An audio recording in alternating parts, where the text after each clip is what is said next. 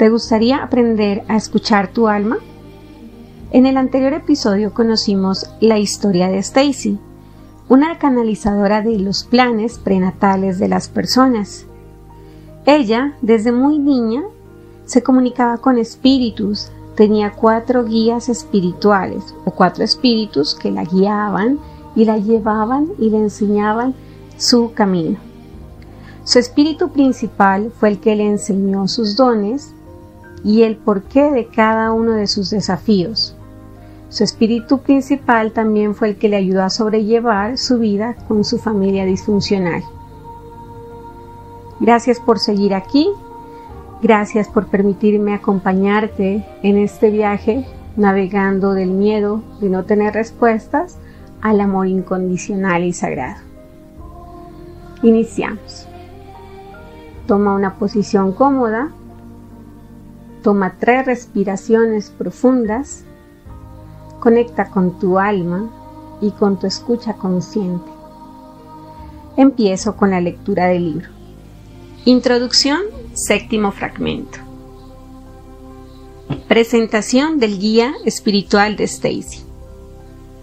Soy el que habla con Stacy soy quien estuvo frente a ella hace mucho tiempo entre vidas y le preguntó ¿Quieres trabajar de este modo? Y ella estuvo de acuerdo de inmediato.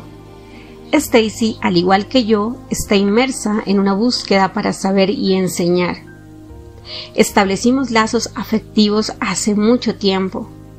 Nos encontrábamos en la biblioteca del conocimiento, en el otro lado como llamáis vosotros, y esta búsqueda de conocimientos nos llevó a la misma pequeña área de la enorme e imponente biblioteca. Me reconoció porque nuestros grupos de almas ya habían interactuado ocasionalmente. Conforme la pasión de su alma se centraba cada vez más en obtener conocimientos más elevados y sabiduría universal y en sanar mediante la práctica de la compasión universal, la energía y el sendero de su alma se aproximaron cada vez más a los míos. Desde entonces hemos transitado juntos más de una vez en el tiempo entre vidas y a veces con una forma viviente. Caminamos juntos ahora en simple armonía, aunque solo uno de nosotros tiene en este momento la forma física de una conciencia humana. Mi origen primario no es humano. Aunque he desempeñado en ese ámbito más de una vez, en lugar de escoger la ruta evolutiva, como lo ha hecho la mayoría de quienes leen este libro, decidí sumergirme primero en sistemas planetarios donde la ciencia y la ingeniería son las principales intenciones de crecimiento expresadas por quienes tienen una forma física. Cuanto más aprendía mientras tuve esas formas físicas, mayor conciencia adquiría de que todo está vinculado y de que todos estamos interrelacionados. En una ocasión, en uno de mis periodos entre vidas, decidí que quería analizar esto con mayor profundidad y vivir la experiencia emocional de este vínculo con todo. Me llevaron de inmediato a la Tierra, y así fue como se produjo mi entrada en el campo humano de la conciencia He tenido cuatro vidas en vuestro planeta.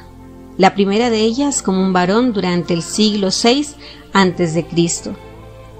Era un niño silencioso e inquisitivo que aprendió a leer temprano y que experimentó con la preparación de esencias curativas con los productos que surgían de la tierra o que vivían sobre ella.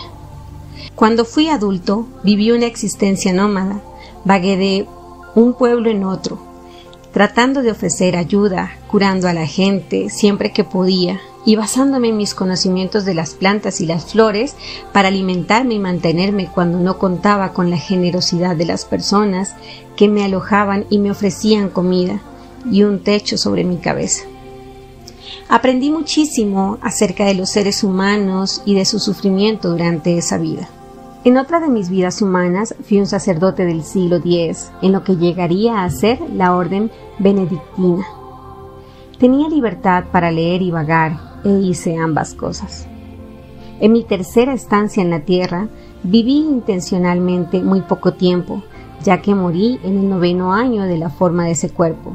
El propósito de esa vida fue experimentar la crudeza de las emociones primigenias, para comprender más claramente la textura básica de la vida y de la conciencia humana. Ese cuerpo adquirió y contuvo tanta complejidad emocional en tan poco tiempo que se extinguió rápidamente y la muerte le sobrevino por la ruptura de la aorta. El conocimiento que adquirí en esa breve vida ha permanecido en mi conciencia y en mi alma y lo he llevado en mi interior desde entonces. La última de mis encarnaciones en la Tierra fue en el siglo XVIII, en la época de los grandes compositores. Esa fue la única vida en la que estuve presente en forma física en el mismo tiempo y lugar que la mujer que ahora es Stacy. En esa vida ella tenía una gran pasión por la música, al igual que ahora, y formaba parte de un pequeño grupo de vocalistas que eran muy populares entre los compositores y que a menudo actuaban ante las cortes reales de Europa. Yo estaba haciendo unas gestiones para el rey Jorge III cuando me dirigí a una estancia en la que realizaba un concierto. La pureza y la complejidad de la música y de su voz me llevaron a quedarme en pie en la entrada y a escuchar con deleite. Ese día comenzó una amistad que es muy similar a la que tenemos hoy, en el sentido de que yo compartía conocimientos e información con ella a menudo durante muchas de nuestras prolongadas y maravillosas conversaciones. Yo era funcionario de la corte real inglesa, escriba, mensajero y humilde vasallo del rey, muy parecido a un secretario de hoy en día. Eso me ofrecía la posibilidad de viajar, de acceder a bibliotecas personales y a otros almacenes de conocimientos escritos, y de observar la toma de decisiones que afectaban a las vidas de un incontable número de individuos. Me gané la confianza del rey y demostré ser una persona recta. Fui testigo de muchos acontecimientos y también aprendí muchísimo.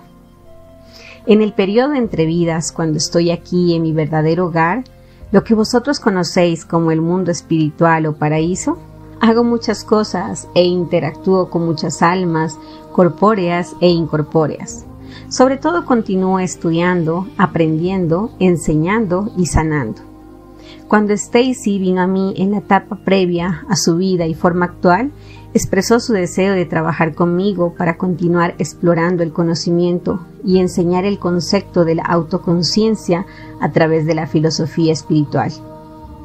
Mientras hablábamos, su resolución se aclaró y su deseo tomó forma.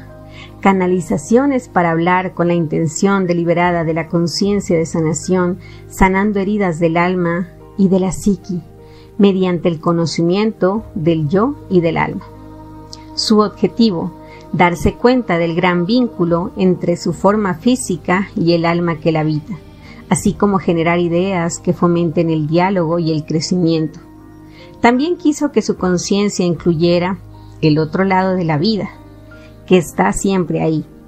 Al aprovechar las muchas vidas de su propia alma, vidas de amor, de servicio, de esfuerzo y crecimiento espiritual, acumuló su propio conjunto de conocimientos y conciencia y lo trajo consigo en esta forma de vida actual, en su mayor parte enterrado en su subconsciente en espera de que lo descubra o lo recuerde a través del proceso de su experiencia de vida y el resto para que lo enseñe y lo comunique. La forma humana y el campo de la conciencia me fascinan. Existe tanto al respecto, tal abundancia, tal inmensidad, tanta profundidad y textura emocional y tanto por aprender. Todo en el paquete único de la humanidad. Cuando no participo activamente en este proceso, suelo observarlo o formar parte de él desde donde me encuentre del mundo invisible. Desde este lugar interactúo con Stacy y ahora mismo con vosotros a través de ella.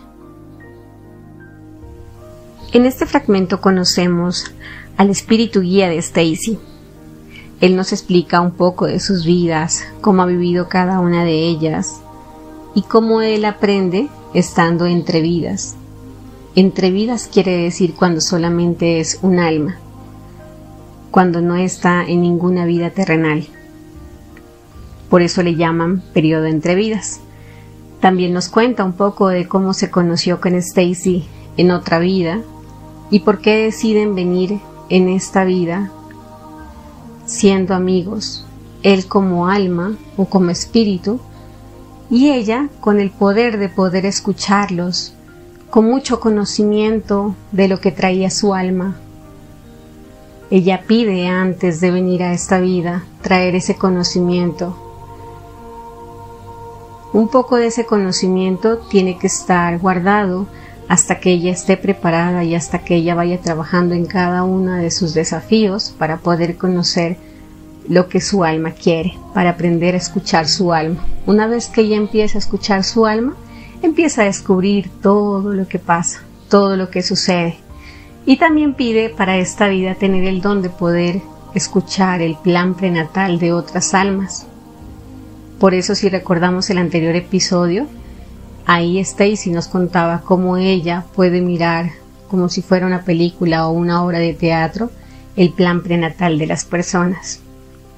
Más adelante en los siguientes capítulos vamos a ver cómo ella cómo ella puede escuchar ese plan prenatal y cómo eso le da claridad a las personas que tienen la oportunidad de escuchar ese plan prenatal. Gracias por seguir aquí. Gracias por seguir acompañándome. No olvides dejar tus comentarios. Te envío un gran abrazo lleno de luz y de cielo. Dios te bendiga. Chao, chao.